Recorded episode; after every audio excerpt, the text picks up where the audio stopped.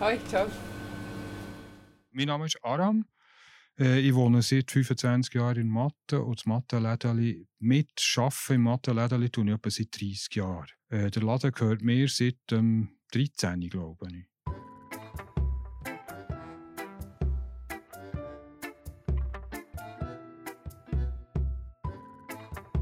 Das ist Gesprächsstoff, der Podcast von Bund und Berner Zeitung. Und heute reden wir über Läden wie der vom Aram Melikian in der Mathe zu Bern. Die kleinen Bioläden im Quartier haben nämlich zu reden gegeben. Genauer gesagt war es eine Meldung, die das Bioläden-Sterben wieder zum Gesprächsstoff gemacht hat. Am Dienstag hat die Biokette Müller verkündet, dass sie alle 37 Reformhausfilialen in der Schweiz zutut. Und mit diesen Schliessungen müssen auch alle 298 Mitarbeitenden einen neuen Job suchen. Gleichzeitig eröffnet die Migro in Bern ihre zweite Alnatura-Filiale. Und sofort ist die Diskussion um einen Überlebenskampf von kleinen Bioläden losgegangen und über die Konkurrenz der Grossen. Migro, Coop, Denner und Co. Wie geht es den kleinen Berner Bioläden? Wie groß ist für Sie die Konkurrenz der Grossen? Und ist es nicht das langfristige Ziel von all diesen Pionieren mit den kleinen Läden, Bio endlich populär zu machen? Über das haben wir nicht nur mit dem Aram vom Mattenlädeli geredet. Wir haben uns durch den Bio-Label-Dschungel gekämpft und beim Claude Messner, Professor für Konsumentenverhalten an der Uni Bern, nachgefragt, wer warum Bio kauft. Mein Name der ist Sibyl Hartmann. Und ich bin Vivian Kuster. Redaktionell mitgeschafft hat heute Laura Waldorf. Und sie ist auch die Stimme, die die Kommentare von unseren Leserinnen und Lesern eingesprochen hat, die ihr zwischendurch immer mal wieder hört. Sibyl, du bist den Aramelikan besuchen in seinem Mattenlädeli. Für all die, die noch nie dort waren, wie muss man sich das vorstellen?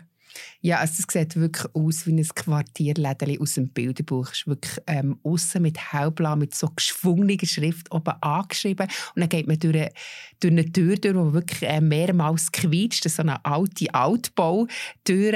Dann kommt man rein und. Ähm, vor ihm sieht man eine grosse Käsetheke mit ganz vielen verschiedenen Käsen, wo alles von Hang angeschrieben ist. Und hinten dran auf der Theke steht die grosse Kasse noch, die auch klingelt, wenn sie aufgeht und alles zum Ab ähm, die Waage zum Abwägen klingelt und schellt auch alles. Und wenn er dann auf, der, auf dieser Taste umdrückt von der Waage, wirklich noch so wie in einem richtigen äh, Krämerladen. Und auch die meisten Leute, die ich dort war, haben tatsächlich mit Bargeld gezahlt. Obwohl mit Twint kann man auch zahlen, aber sonst geht wirklich nur Bargeld. Und dann im hinteren Teil hat ein riesengroßes Kühlregal, das extrem laut surrt. Ich nehme an, es ist ein recht ähm, altes Modell. Und dort hat es wirklich die, die verschiedensten Sachen drin. Eben Bio-Joghurt, es hat ähm, vegane Würstchen, es hat aber auch ganz klassische Milchprodukte und ähm, ja, wirklich sehr verschieden und, und, und sehr bunt und von, allem ein etwas, aber das, was man halt vielleicht sucht, hat es manchmal nicht. Dafür hat es irgendwie Zahnbürstchen und ähm, Kondom und Rasierer und wirklich, also Palette ist wirklich extrem, extrem riesig. Und das ist auch etwas, was ihm extrem wichtig ist. Das hat er mir auch gesagt, dass, es wirklich einfach, dass man einen ganzen Einkauf machen kann, dass wie die ganze Palette abdeckt ist. Also ich verstehe uns als Quartierladen. Die Idee, die ich habe, ist, dass man nicht in die Oberstadt muss, weil man, nicht, weil man jetzt Mattenläden hier alles überkommt. Äh, aus dem heraus hat sich das Sortiment aufbauen. Wir haben von Schnur bis zu Briefmarken, das Essen eigentlich auch alles, was man sich vorstellen kann. Also. Eier habe ich ja. noch und noch ein Knäppelbrot. Ja. ja. Ja. 43, 70, bitte. Die ganze Sache hat angefangen im 1981. Und dann hat es Bio eigentlich noch gar nicht gegeben. Man hat eben auch gehabt, was man im Alltag braucht. Also wir haben, wir haben schon immer Ziggis und das ist für einen reinen Bioladen wäre ja das nicht äh, akzeptabel. Aber wir sind nie ein reiner Bioladen. Am Aram ist es gut gegangen. Die Leute im Quartier haben ihn geschätzt und haben ihre Einkäufe bei ihm gemacht. Er ist in Mathe zu einer Institution geworden. Aber auch die Grossen wie Migro und Coop etc. haben schon Mitte der 90er Jahre verstanden, dass sich Bio lohnen kann. Und das hat natürlich auch der Aram gemerkt. Der Absatz der Bioprodukte, wie sich der hat entwickelt in den letzten Jahren, das gesehen am in den ersten Jahren im Mattenladen, das ist so Mitte, Ende 90er Jahre haben wir nachher den Laden umgestellt. Wir haben vorher äh, quasi eine konventionelle Ecke und eine Bio-Ecke. Und nachher haben wir das Sortiment so eingestellt, da, dass gäng das Konventionelle neben Bio ist. Also Pelati aus der Büchse neben der Pelati im Glas aus Italien mit Vollbio und Demeter ist dann, neben der Stall der Creme ist Demeter äh, äh, Schokocreme gewesen. Und das hat der Bier, der Absatz von unseren Bioprodukten schlagartig um mal sagen, 50 Prozent aufgetan, weil die Leute überhaupt, vorher ist das so ein kleine, ähm, das so eine Glaubensgemeinschaft gewesen, die haben Bio gekauft und die anderen eben nicht. Und die, die es nicht haben gekauft, die haben gar nicht gewusst, dass es, dass es das gibt. Und die, die Bio haben gekauft, die haben sich dann nicht getraut, weil sie kein Geld hatten, das billiger zu kaufen wir haben die Durchlässigkeit gemacht. Ich habe dann, wir haben auch probiert, durch das halt den Laden so zu machen, dass sich jeder reingetraut und jeder sich willkommen fühlt. Dass man da nicht irgendwie in eine Sekte, in so, so eine Art Sekte wird. Und das ist dann halt noch viel mehr gewesen. Das Bio ist ja seit der äh, Welt oder Migroweit. Das Migro hat da das alles übernommen und seither sind unsere Bio-Umsätze sind nicht mehr gewachsen, würde man so sagen. Der Leo Lanz sagt, die Bioläden sind auch ein selber die schuld. Die Preise sind überrissen. Auch auf einheitliche Biozertifizierung hat man sich wegen dem GOB nicht einigen Die sponsoren nämlich das Label und schließen andere Grossverteiler aus. Warum machen sie das? Ich war per Zufall beim Aldi und habe mich mit Biogemüse eingedeckt, zu niedrigen Preisen. Aber vor allem die Qualität war hervorragend. Der Lars Bickel sagt, Bio kaufe ich grundsätzlich bei unserem Biobauer. Die Margen der Grossverteiler sind absurd auf den Bioprodukten. Die kleinen, muffigen Tante Emma Bioläden sind vermutlich einfach nicht mehr gefragt. Man will schnell einkaufen, per Twint oder Karte direkt zahlen und nicht an der Kassenschlange stehen. Sogar beim Hofladen kann ich das mittlerweile im Gegensatz zu einigen kleinen Bioläden. Der Heinz Henniger meint, jeder weiß, dass Alnatura mit der schweizerischen Bioknospe nicht vergleichbar ist. Wer Bio fördern will, sollte Alnatura boykottieren. Alnatura-Produkte sind im Test meistens an der Spitze der ungenügenden Produkte. Wer es ernst meint, der boykottiert die Migro sowieso gerade ganz.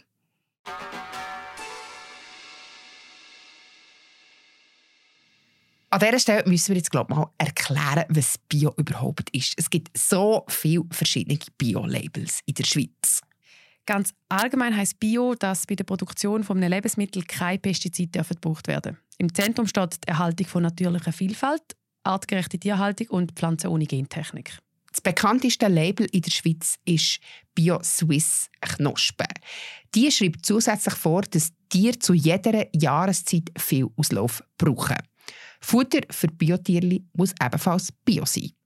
Zusätzlich verbietet BioSwiss Flugtransport und das ist zum Beispiel ein Punkt, wo sich BioSwiss vom EU-Bio-Label unterscheidet, weil das gibt es ja auch noch. Und die EU ist ein bisschen weniger streng aber immer noch mit einigen Vorschriften. Zum Beispiel, wenn du in der Schweiz als Bäuerin Biotomaten verkaufen muss dein ganzer Hof komplett bio sein.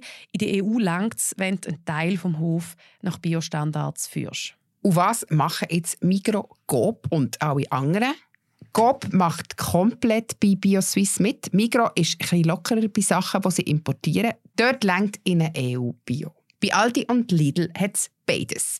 Dort muss man einfach wirklich gut auf die darauf achten, ob noch steht Swiss oder nicht. Ähm, das ist so ein bisschen der Dschungel, wo sich alle KonsumentInnen selber durchkämpfen müssen. Aber vielleicht müssen wir an dieser Stelle noch mit einem Mythos aufräumen. In jedem Fall ist Bio immer ein Verzicht auf Pestizide.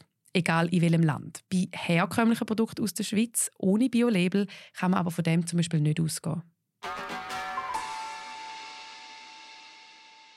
Noch einmal zulängen, bevor es fertig ist. Der Schock bei den letzten Kunden sitzt tief. Ich bin entsetzt. Ich kann mich fast nicht mehr beruhigen. Jetzt gehe ich hierher, will hier posten und lese, morgen geht es zu. Also das kann doch nicht sein. Also ich war ja gerade fassungslos. Wo, ähm, mir denkt, man sollte einfach gerade jetzt in dieser Zeit die kleineren Läden ein bisschen mehr unterstützen. Es ist einfach schade. Man kann es fast nicht glauben.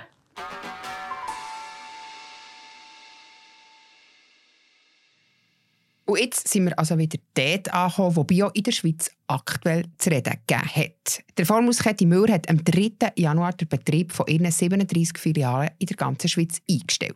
Die offizielle Begründung war, dass die Zahlen der Kundschaft seit 2016 rückläufig ist. Und auch das erste Pandemiejahr, wo die Umsätze leicht aufgegangen sind, hat die Misere nicht aufgehalten werden. Der Umsatz ist 2021 und im zweiten Halbjahr 2022 stark eingebrochen. Im Gegensatz dazu steht der schweizweite Trend, dass in den vergangenen Jahren der Umsatz mit Bioprodukten stark gewachsen ist. 2021 hat die Hälfte von allen Konsumenten täglich oder mehrmals pro Woche Bioprodukte eingekauft. Die haben laut der Branchenorganisation BioSwiss einen Marktanteil von 10,9 Prozent erreicht. Die neuesten Zahlen zeigen aber, dass die Umsätze stagnieren. Besonders betroffen von dem ist auch der Biofachhandel wie der Müller oder eben auch kleine Quartierläden. Anders sieht es bei den Grossverteilern aus, wo sich die Nachfrage positiv entwickelt. Und wenn ihr zu dem ganzen wirtschaftlichen Aspekt von Bio noch mehr wissen wollt, dann könnt ihr das nachlesen in den Artikeln von der Tamedia Zeitungen, wo wir euch natürlich in den Shownotes verlinken. Mein Name ist Claude Messner. Ich habe Psychologie studiert und habe jetzt einen Lehrstuhl für Marketing mit dem Schwerpunkt Konsumentenverhalten. Und ein Bereich, äh, für den ich mich sehr interessiere, ist ähm, gesunde Ernährung. Das ist der Claude Messner. Er ist Professor für Konsumverhalten am Institut für Marketing und Unternehmensführung an der Uni Bern. Und er weiß, wie Menschen einkaufen und wieso sie eben auch Bio einkaufen. Ja, interessanterweise werden man schätzt, dass 60 Prozent der ähm, Entscheidungen erst im Supermarkt getroffen. Das heißt, da spielt tatsächlich eine Rolle, welche Motive sind denn dann gerade salient. Will ich gerade die Welt retten oder habe ich gerade wahnsinnig Hunger und dann kaufe ich nachher andere Sachen Oder habe ich gerade sehr wenig Geld, dann kaufe ich auch ganz andere Sachen. Auch ein Punkt, wo ich gut äh, beeinflusst werden kann im Supermarkt selber. Also irgendwelche Plakate, ähm, die da hängen, die können meine äh, Entscheidung nachher beeinflussen. Häufig denke ich gar nicht so arg viel nach, wenn ich dann die Entscheidung im Supermarkt treffe. Ich muss ja ganz viele Entscheidungen dann nacheinander treffen und dann reichen ganz wenige Hinweisreize. Für den Einkauf von Bioprodukten, da brauchst du ähm, eins von zwei Motiven. Entweder brauchst du ein Motiv, um was Gutes für die Umwelt zu tun. Äh, biologische Lebensmittel, die wurden mit äh, ohne Pestizide dann nachher produziert oder mit weniger Pestiziden. Und da gibt es die Idee, das ist dann nachher besser für die Umwelt und die Leute, denen das wichtig ist, die ähm, kaufen Bioprodukte. Das andere Motiv ist, es gibt Personen, die haben das Gefühl, es ähm, ist gesünder, ohne Pestizide im Körper zu leben. Das heißt, sie möchten möglichst wenig Pestizide mit den Lebensmitteln zu sich nehmen. Und es kann sein, dass es noch weitere Motive gibt. Wenn ich dann im Supermarkt bin und ich habe die Wahl zwischen verschiedenen Produkten und auf einem steht so ein Bio-Label. Dann kann es sein, dass dieses Label dann dieses Motiv wieder aktiviert.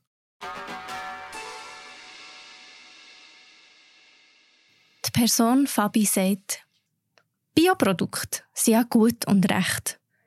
Die muss man sich aber auch leisten Das können leider nur ganz wenige.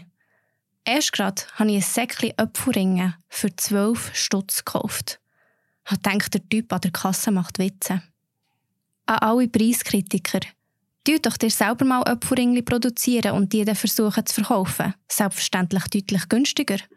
Es wird nicht lang gehen und ihr merkt, dass die Preise, die sonst verlangt werden, meistens gerechtfertigt sind. Auch wenn ich mir solche Produkte nicht leisten kann. Die Bioprodukte, die haben nicht nur für die Konsumenten einen Vorteil, sondern ein anderer Vorteil ähm, ist auch für den Detailhändler. In aller Regel sind äh, auf Bioprodukten die Margen höher als auf konventionellen Produkten. Wenn ich in den Supermarkt reingehe mit der Idee, ich möchte Geld sparen, dann gucke ich immer nach den günstigsten Produkten. Wenn ich in den Supermarkt reingehe mit der Idee, ich möchte die Welt retten oder meiner Gesundheit was Gutes tun, dann ist das Geld nicht im Vordergrund, sondern ist meine Gesundheit im Vordergrund. Und da bin ich auch eher bereit, irgendwie was dazu äh, mehr dafür zu bezahlen. Also ein weiterer Aspekt, der sehr interessant ist, wenn, ähm, wenn wir gefragt werden, was uns wichtig ist ähm, beim Einkaufen, dann nennen wir die Motive, die sich auch gut präsentieren lassen. Dann sagen wir, uns ist wichtig, das Tierwohl, ähm, dass es regionale Produkte sind, dass die fair produziert wurden. Wenn man sich dann nachher anschaut, ähm, wie die Verkaufszahlen sind, dann sieht es dann ganz anders aus. Es kann schon sein, dass uns die Umwelt wichtig ist, aber halt nicht zu allen Zeitpunkten. Wenn ich dann das Leben genießen will oder Geld sparen, dann spielt das plötzlich wenig eine Rolle. Wenn Bio also nicht immer der Grund ist, wieso wir etwas oder neu einkaufen, kann es für einen Bioladen schwierig sein zum Überleben. Das weiss auch der Aram. Ich höre manchmal schon die Idee, dass Biozeug so teuer ist, dass man es sich nicht leisten kann. Für uns ist es jetzt so, dass ich mir ausrechne, wenn wir mit einem Konsum Mikrokonsorten auf diese Schiene gehen und möglichst billig verkaufen, dass wir dort eh nicht mithalten können, weil wir nicht das gleiche Sortiment können haben, weil wir zu wenig Platz haben. Und mit dieser Marge, die die haben, können wir nicht existieren. Von dem her bin ich sicher, dass wir gar nicht anders können, weder andere Qualitäten machen. Und da es jetzt auch überall Bio gibt, sehe ich es jetzt einfach so, dass wir die persönliche Bekanntschaft zu den Kunden, das ausgewählte Sortiment, das wir haben, das einmalig ist, die Zusammenstellung von diesem Sortiment gibt es sonst nie. Und dann gibt es Leute, die das schätzen, die das merken. Man kommt auf Ideen, die man noch gar nie hatte, weil man eben da irgendwie Pelati kauft und nebenan hat es die hohe Qualität von irgendeinem italienischen Produkt und dann probiert man es mal und merkt, aha, das ist etwas anderes. Wir haben sehr viele Stammkunden und dann kann ich auch gezielt auf Wünsche der Leute eingehen. Die Funktion des Quartierladen sehe ich eigentlich als einerseits, man muss nicht weit für einzukaufen und andererseits hat das von mir aus gesehen sehr viel mit Identität zu tun mit Lebensqualität. Man trifft Leute auf der Straße, man hat Zufallsbegegnung. Wenn man dreimal am gleichen Ort geht, einkaufen oder auf Post und dort zweimal die gleiche Person sieht, dann könnte es ja sein, dass man die mal anspricht. Und so lernt man Leute kennen. Die Identität, die entsteht, die lokale Identität in diesen Institutionen, die man regelmässig besucht, halte ich für die seelische Gesundheit, habe ich das Gefühl, das ist unersetzbar gefunden oder bist du... Ich habe gefunden, gell, Schinken aber ich muss für den ne? Nein, nein, noch, noch. 26, Das ist eigentlich schon weiß. Wenn es so mal schön